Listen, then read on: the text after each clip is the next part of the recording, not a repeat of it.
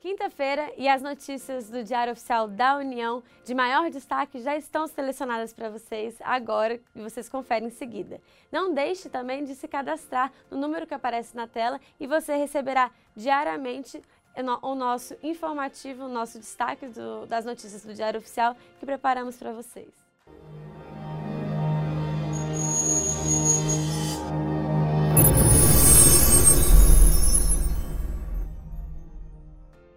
Destaque do Diário Oficial da União de hoje é a Portaria Conjunta número 358, que estabelece limites de reembolso com sessões, requisições e movimentações na administração pública.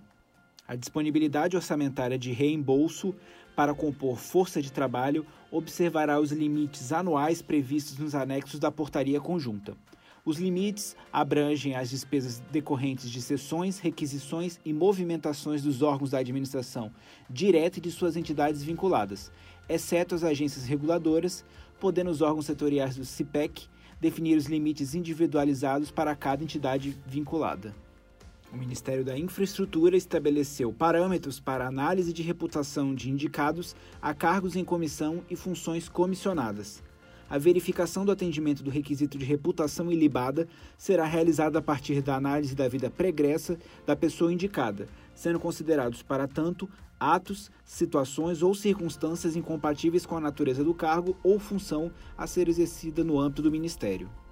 Por meio de medida provisória, o governo federal estabeleceu uma pensão especial para crianças com microcefalia decorrente do Zika vírus. A medida é válida para todas as crianças nascidas entre 1 de janeiro de 2015 e 31 de dezembro de 2018, beneficiárias do benefício de prestação continuada. A pensão será mensal, vitalícia e intransferível e terá o valor de um salário mínimo. O Ministério da Defesa estabeleceu o procedimento de autodeclaração de candidatos negros em seleções. A norma estabelece que os candidatos aprovados em todas as etapas complementares serão relacionados em ordem decrescente de nota final, em lista de ampla concorrência e em lista de vagas reservadas aos negros na forma da lei. Os candidatos negros aprovados dentro do número de vagas oferecido à ampla concorrência não serão computados para efeito de preenchimento das vagas reservadas. O Ministério da Economia estabeleceu regras para a concessão de gratificação por presença em sessões do CARF, a gratificação será devida por sessão de julgamento, assim compreendida como o período de um turno, da manhã ou da tarde, condicionada concomitantemente à presença e à participação efetiva do conselheiro.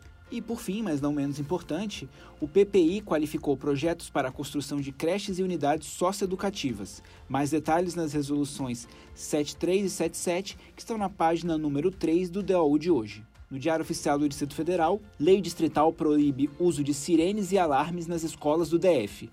A lei veda a utilização pelos estabelecimentos de ensino das redes pública e privada em funcionamento nos limites do DF aparelhos, sejam eles sirenes, alarmes ou quaisquer outros capazes de produzir ruídos com a finalidade de indicar horários.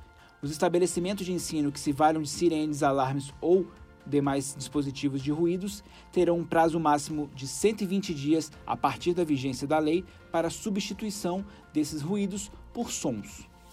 E ainda sobre a Secretaria de Educação, hoje foi instituído o programa Territórios Culturais. O programa tem o objetivo de promover a gestão compartilhada de ações de políticas educacionais no âmbito dos equipamentos públicos de cultura, nos termos do plano de trabalho pactuado.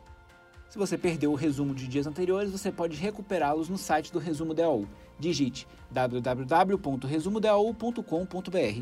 Tenham todos uma excelente quinta-feira e até amanhã.